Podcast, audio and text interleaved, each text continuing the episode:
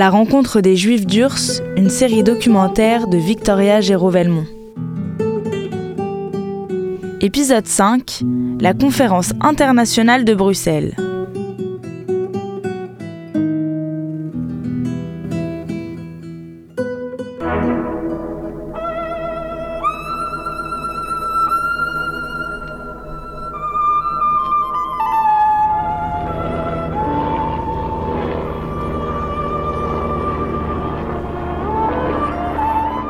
Dans la nuit du 15 au 16 juin 1970, 11 soviétiques tentent de détourner un avion pour s'enfuir en Suède.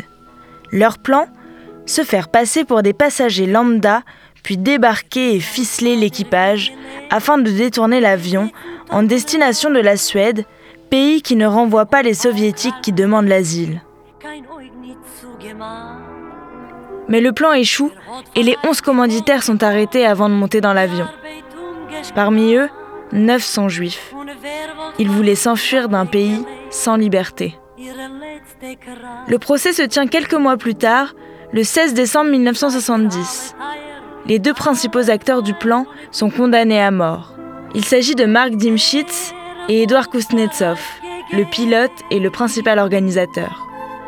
Les autres seront condamnés à des peines oscillant entre 4 et 14 ans de travaux forcés. Leur crime Trahir la patrie. La sévérité du verdict émeut la communauté internationale. Le procès de Leningrad fait écho à un autre procès retentissant, le procès de Burgos, qui met en cause 16 séparatistes basques en Espagne franquiste. Ces deux procès font réagir les populations et les gouvernements de nombreux pays. La France devient alors un acteur majeur dans les négociations avec le Kremlin et parviendra à transformer les condamnations à mort à 15 années de bagne.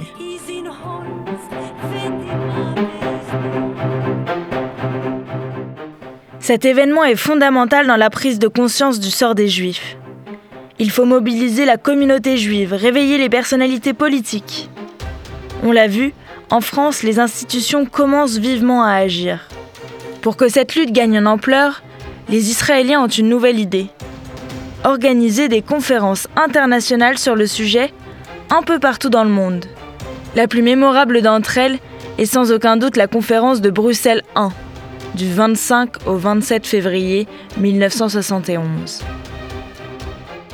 Cinq continents délégués, mes frères, mes sœurs, en tant que représentant de la communauté juive de Belgique, je veux exprimer aux organisateurs nos vifs remerciements pour avoir choisi Bruxelles comme siège de la conférence. À tous les délégués, j'ai dit au nom de 40 000 juifs habitant la Belgique, soyez le bienvenu. Prochim Habaim.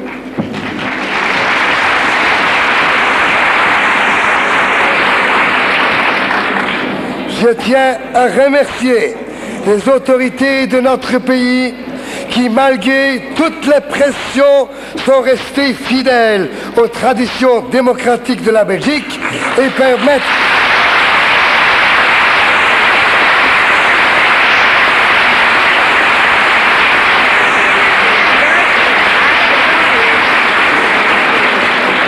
et permettre le déroulement normal de ces assises. C'est avec émotion que nous avons écouté cet après-midi ces juifs qu'on appelle les témoins. Ces hommes, ces femmes venant de l'URSS sont les véritables et les seuls véritables représentants et porte-parole du judaïsme soviétique. L'homme que vous entendez, c'est David Suskin, le chef d'orchestre désigné par les Israéliens pour organiser cette manifestation extraordinaire. Ce n'est pas un hasard si c'est lui qui est choisi. David Suskin est un diamantaire fortuné qui, bien que de gauche, suscite la sympathie de tous les leaders communautaires belges. Aussi bien à droite qu'à gauche, les religieux que les laïcs, il est donc le candidat idéal pour une telle mission. Alors David Suskin, c'est un personnage euh, tout à fait euh, extraordinaire dans le paysage euh, communautaire juif et international et belge. Malheureusement, il m'a été impossible de le rencontrer car David Suskin avait déjà plus de 40 ans quand il a pris la tête de cette aventure. Décédé en 2011, il aurait eu presque 100 ans aujourd'hui. Je me suis pourtant rendu à Bruxelles et j'ai rencontré deux acteurs de cette formidable aventure. Simone Suskin, la future femme de David, et Pierre Motil. Simone Susskind est bien connue de la communauté juive belge, mais pas seulement. En Belgique, elle a été députée régionale au Parlement bruxellois et sénatrice fédérale. Au sein de la communauté, elle est surtout connue pour son travail au Centre communautaire laïque juif qu'elle a présidé de 85 à 96. En 71, lors de la conférence de Bruxelles, Simone est encore une jeune militante. Elle est aussi la future femme du maître de cérémonie, un certain David Suskind. Il est né euh, en 1925, donc euh, au moment où la guerre a éclaté euh, à Anvers dans une famille très religieuse. il était à la yeshiva et au moment où il s'est retrouvé à la maison en 41, il a sauté, c'était très courant à l'époque, de l'orthodoxie juive au communisme. Il était un jeune adolescent et parce qu'il pensait que, comme tout cela, que le communisme allait changer le monde et le sauver. Il s'est toujours défini comme un militant. Euh, ben, il a commencé par apprendre à, Anvers à tailler le diamant et euh, mais il s'est installé à Bruxelles, il s'est marié et il a euh, tout de suite mis sur pied une organisation de jeunes juifs, une organisation progressiste de jeunes juifs. Parce qu'il a toujours l'idée, c'était, il a toujours refusé de se dissoudre, de dissoudre ses effectifs dans, dans les cellules locales, malgré la demande du, parti. Et alors, en, après la scission avec la Chine, euh, il a emmené avec lui tout un, groupe de jeunes juifs euh, vers le maoïsme, parce que là, il pensait qu'il y aurait euh, plus de démocratie. Euh, et, puis il a été exclu du Parti communiste euh, chinois euh, pour sionisme en 65, je pense, 64-65. Mais il avait déjà mis sur pied cette organisation juive qui est devenue le Centre communautaire laïque juive, qui sous son, sous son égide est devenue l'organisation juive la plus représentative, la plus importante, parce que proposer à des juifs qui n'étaient pas pratiquants ou pas trop pratiquants un, un, cadre où on pouvait s'identifier au judaïsme sans être identifié euh, à la religion, même s'il n'y a pas de rejet de la religion. C'était, ça répondait à un, à un besoin immense euh, ici euh, à Bruxelles. Let my people go. So the Lord said, Go down. Go down. Moses. Moses. Way, way down, down in Egypt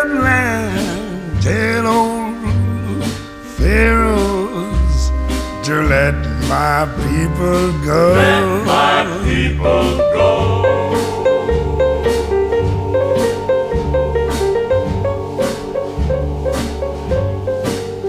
So Moses went to Egypt land. Let my people go. He made old Pharaoh understand.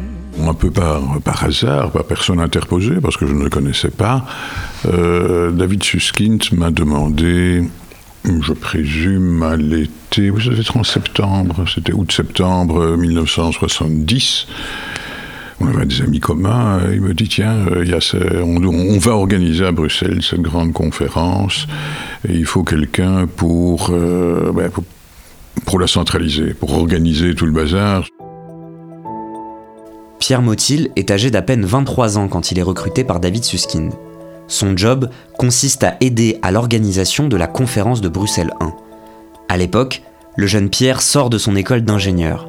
Largement investi dans le mai 68 belge, c'est sans trop d'hésitation que deux ans plus tard, il accepte ce défi coordonner l'organisation de la première conférence internationale pour les juifs du RSS c'est pour les juifs du RSS, oui, très bien. Tu sais, euh, Let My People Go, les, bons vieilles images de l'Égypte.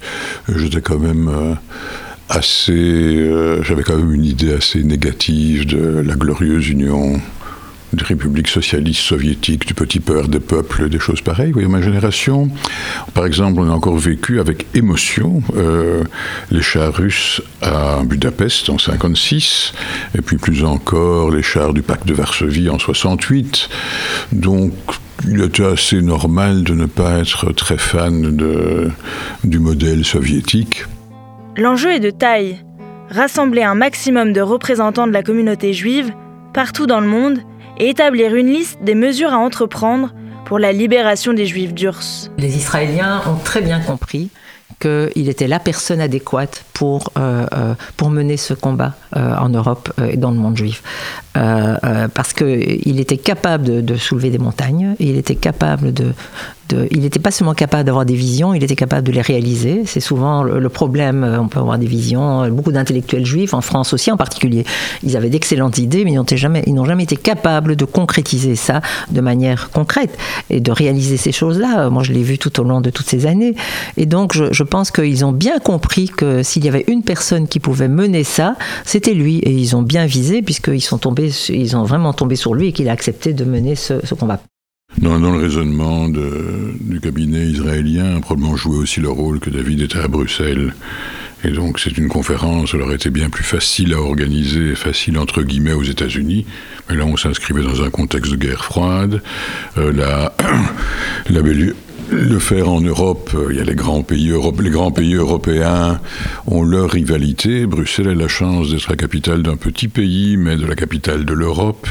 Et donc je crois qu'aussi l'inscription à Bruxelles était probable, où il y avait Suskin, qui était une locomotive, euh, David était vraiment une locomotive extraordinaire, une personnalité de premier plan. Euh, qui devait être connu au-delà des, frontières, je pense, de, notre petit pays. Donc la conjonction des deux a certainement euh, pesé dans le choix de Bruxelles.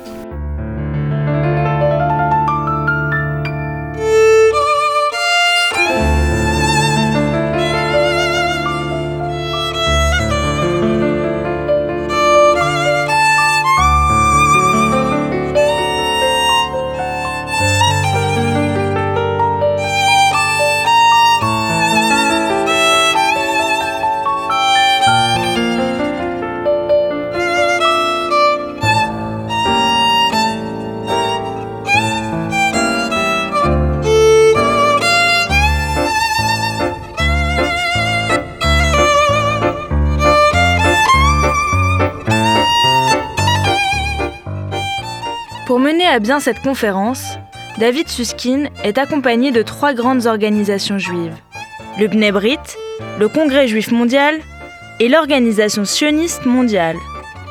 Leur rôle est crucial. Elles sont non seulement les principaux financeurs de la conférence, mais sont aussi au cœur des discussions pendant ces trois jours. On a commencé en septembre. Euh, David m'a dit écoute, il va y avoir cette grande conférence, les gens du monde entier doivent venir, il faut mettre ça sur pied. Ah bon? Et Il faut savoir qu'il n'y avait ni email, il n'y avait pas d'ordinateur, euh, donc ça se passait autrement. Telex. Ces jeunes gens ne veulent pas se souvenir du Telex. On n'avait jamais vu le Telex, on n'avait pas entendu parler. Des contacts ont été pris à partir, je pense, à partir d'Alishka, à partir d'Israël, avec les principaux organisations et dirigeants juifs connus aux États-Unis, en Angleterre, en France, euh, au Canada, et partout où il y avait des communautés juives. Là, il, a dû y avoir un énorme effort, je n'ai pas vécu en tant que tel, de la diplomatie israélienne, des ambassades d'Israël dans tous les pays pas seulement occidentaux, asiatiques, partout où ils ont pu le faire, où il y avait la moindre communauté juive, pour les mobiliser sur ce sujet. Et autour de ça, ben, il a fallu quand même euh, concrètement essayer d'arrêter de choisir un local, de choisir des délégations, de définir un programme, de définir qui seraient les orateurs. Autour de ça, il y avait parfois des discussions délicates, euh, plus ou moins compliquées sur le côté, euh, sur les thèmes qui allaient être soulevés. Et il y a eu de très nombreuses réunions de comités auxquelles euh, j'ai accompagné David Suskind. Je pense à la plupart d'entre elles. Euh, beaucoup se sont tenues à Paris, certaines à Bruxelles. Euh, il y avait quelques personnalités marquantes. Claude, Claude qui était le président, je pense, du CRIF à l'époque. Euh, j'ai de lui le souvenir d'un grand homme, d'un diplomate, de quelqu'un euh, qui avait la, classe de mener des négociations difficiles, euh, d'emmener les gens à un accord. On a dit qu'il y avait, Pierre peut me corriger, 1000 participants. le, un des intervenants, il y avait deux intervenants pour moi qui sont euh, trois qui sont essentiels dans ce dans cette conférence. C'est un qu'ils avaient invité Elie Wiesel, puisque c'est lui qui avait écrit ce livre euh, qui a été un des points de départ en fait de, ce combat des Juifs du RSS. J'ai oublié le titre, Les Juifs du silence. Et puis il y avait euh, évidemment David Ben Gurion qui était malade pendant la conférence, et donc je crois que c'est sa dernière sortie euh, euh, à l'étranger. Il est venu uniquement de facto à la, à la séance euh, de clôture, où, on a, où il y a eu, je sais pas moi, des milliers de personnes. C'était à Forêt Nationale. La salle s'est levée. Non, non, quand même pas. C'était au Palais des au Palais des Congrès, d'accord. La salle s'est levée, évidemment. Oui, c'était un grand moment, en fait, bon. Et puis, la troisième personnage important, c'était un premier représentant de la communauté juive de l'Union soviétique, euh, j'ai oublié son nom, un ancien officier de l'armée soviétique qui était un des tout premiers à, être sorti autour de ce contexte et à pouvoir prendre la parole, qu'on le voit d'ailleurs dans le film. En fait, en venant ici, j'avais préparé une lettre. Une lettre à un jeune juif en Union soviétique. Je me suis dit, quel est le problème qui m'a poussé moi Quel est le problème qui m'a fait moi mal dans le passé pour essayer de capter en quelques mots, en quelques accents, cette expérience qui ne fut pas mienne? C'était le problème de la solitude. Quand j'étais en Russie, j'ai vu, j'ai senti, j'ai essayé de vivre cette solitude qui était la leur. Et je me suis dit que je n'ai pas le droit, en tant que conteur d'histoire, je n'ai pas le droit en tant que juif, donc en tant qu'être humain, que ces gens-là se sentent seuls, expulsés de l'histoire, vivant en marche de notre expérience. Je suis revenu, j'ai écrit ce que j'ai écrit, mais Maintenant, je me dis, c'est fini. Israël est là, vous êtes là. Apparemment, il est plus facile pour les Juifs de s'unir que pour les travailleurs de tous les pays. Quand les travailleurs, quand les prolétaires du monde entier s'unissent, ça ne marche pas. Quand les Juifs du monde entier s'unissent, ça marche. Si la conférence est parfaitement organisée par David Suskin, elle n'est pas à l'abri d'imprévus, de désaccords et de rivalités. Après tout, des leaders communautaires du monde entier sont présents et comme on dit souvent, deux juifs, trois opinions. Euh, il y a eu en tout cas une réelle... Euh, l'électricité dans l'air, l'enthousiasme, la, tension était palpable. Or, il y a eu quelques événements politiques intéressants. C'est l'époque où euh, Kahana, le rabbin Kahana en Amérique, a commencé à se faire connaître pour ses positions extrémistes. Et il est arrivé à Bruxelles de sa propre initiative. Alors Kahana, qui était le fondateur de la Ligue de défense juive, euh, qui était euh, un raciste fasciste un, orthodoxe, euh, relativement orthodoxe, mais qui était, qui était vraiment, qui avait un discours et un programme extrêmement, euh, euh, qui était inacceptable à l'époque en Israël. Et donc, il, a, il a essayé d'entrer dans la conférence, et je me souviens très bien, Pierre, était témoin de, cette, de cet épisode, que David Suskind a alerté les autorités politiques belges, et il leur a demandé qu'on l'expulse. Et donc il a été expulsé de Belgique, euh, Manu Militari, euh, euh, il n'a pas pu s'exprimer. Ça, ça fait l'objet de discussion dans le comité organisateur. Ce n'était pas juste une initiative spontanée de, de David, de Suskind. il y a eu un débat et une discussion. C'est un juif représentant d'un courant d'opinion qui était extrêmement choquante pour dire le moins à l'époque. Il représentait une forme de fanatisme qu'on trouvait totalement inacceptable. Je ne sais plus, je ne saurais plus dire si certains ont dit oui, mais enfin, c'est aussi un juif, il y a quelqu'un des choses à dire, euh, ou bien non, euh, lui, beyond the pale, il est au-delà de la limite. Pour le reste, ben, c'est quand même une conférence très unanimiste où tout le monde est venu avec la même thèse, il n'y a pas grand-chose à discuter en termes de gauche, de droite, d'opinions différentes. Euh, l'objectif dans ce genre de choses, lorsqu'on raisonne en termes plus sociologiques et de, communication, euh, c'est à la fois de motiver les participants, qui, lorsqu'ils vont rentrer dans leur pays, dans leur communauté, vont continuer à être, il faut appeler ça des avocats ou des lobbyistes, comme vous voulez, euh, et d'essayer d'avoir une couverture médiatique euh, qui a une action directe sur les, sur le, sur les gouvernements. Euh, j'ai l'action sur les communautés juives a certainement été très fructueuse. Je crois que les gens qui sont que la plupart des participants, on en a revu quelques-uns il y a deux ans, je crois, un an ou deux. il y en a dedans qui vraiment se sont engagés très profondément, ont continué à militer pour cette cause. Des comités nationaux un peu partout qui ont été mis sur pied. Soutien. Donc, qui ont beaucoup travaillé euh, avec des, comités structurés, organisés. Et tout ça, ce n'est pas le hasard. Il faut des volontaires, il faut des enthousiastes, mais il faut une pensée, une volonté politique derrière. Il ne faut pas se faire. Les mouvements, c'était pas un mouvement anarcho-spontanéiste. C'était fondé sur un enthousiasme réel de gens qu'on avait convaincus. Le fait que ça ait pris une ampleur internationale est certainement à mettre au crédit de la diplomatie israélienne et, des organisations juives elles-mêmes qui, qui y ont adhéré. Le bilan de cette conférence est phénoménal. 800 personnes participent aux discussions. 150 États sont représentés. Quelques réfusniks sont là pour témoigner. Et de nombreuses personnalités publiques sont présentes. David Ben Gurion, le premier Premier ministre de l'histoire d'Israël, Arthur Goldberg, l'ambassadeur américain à l'ONU devenu juge à la Cour suprême américaine, ou encore René Cassin, l'un des prix Nobel français de la paix. Cette conférence, d'un point de vue médiatique, est un véritable succès. L'histoire du peuple juif est longue et douloureuse.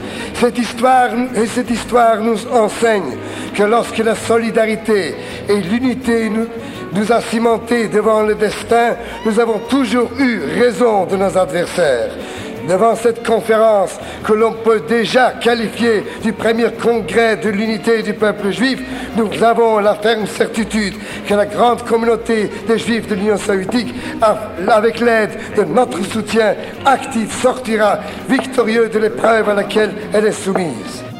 Évidemment, évidemment, il a fallu s'organiser après. Et donc c'est à partir de ce moment-là, aussi autour de ce moment-là, que euh, de plus en plus de, jeunes juifs sont partis euh, pour euh, maintenir le lien, puisque les Israéliens étaient plus présents en Union soviétique, pour maintenir le lien avec les, les, soviétiques qui, se sont déclarés de plus en plus clairement et qui ont de plus en plus clairement annoncé leur volonté de partir en Israël. Ces quelques journées de février 1971 sont un tournant. Elles sont le véritable commencement de la lutte internationale pour les juifs soviétiques. Après 1971, la mobilisation pour les juifs du silence s'accélère.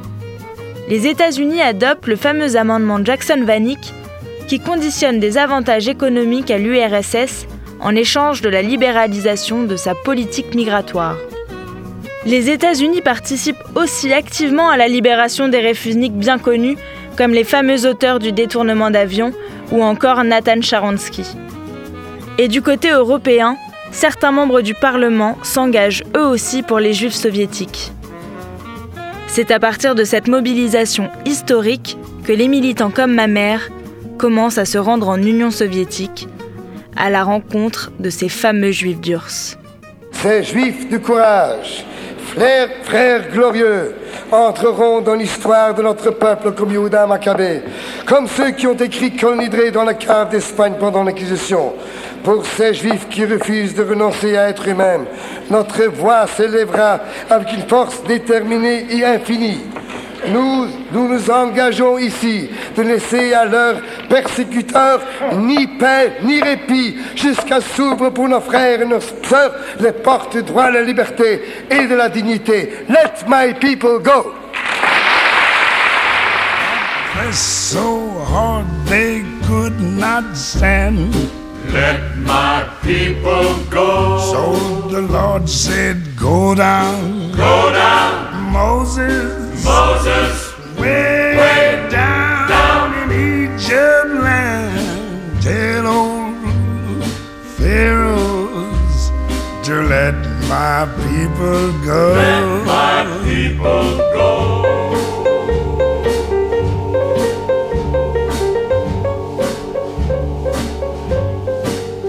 So Moses went to Egypt land. Let my people go. He made old Pharaoh understand. Let my people go. Yes, the Lord said. Merci à Simone Suskin et Pierre Motil, et merci également à Béatrice Godlevitch pour les belles archives du site Let My People Go sur la conférence de Bruxelles. Réalisation Victoria Géraud-Velmont. Montage et mixage Vincent Laine. Prise de son Alexandre Libaberg. Prise de son Guillaume. Voix Youssef Murciano. Documentation Le Fonds social juif unifié. C'était À la rencontre des Juifs d'Urs, une série documentaire de Victoria Géraud-Velmont.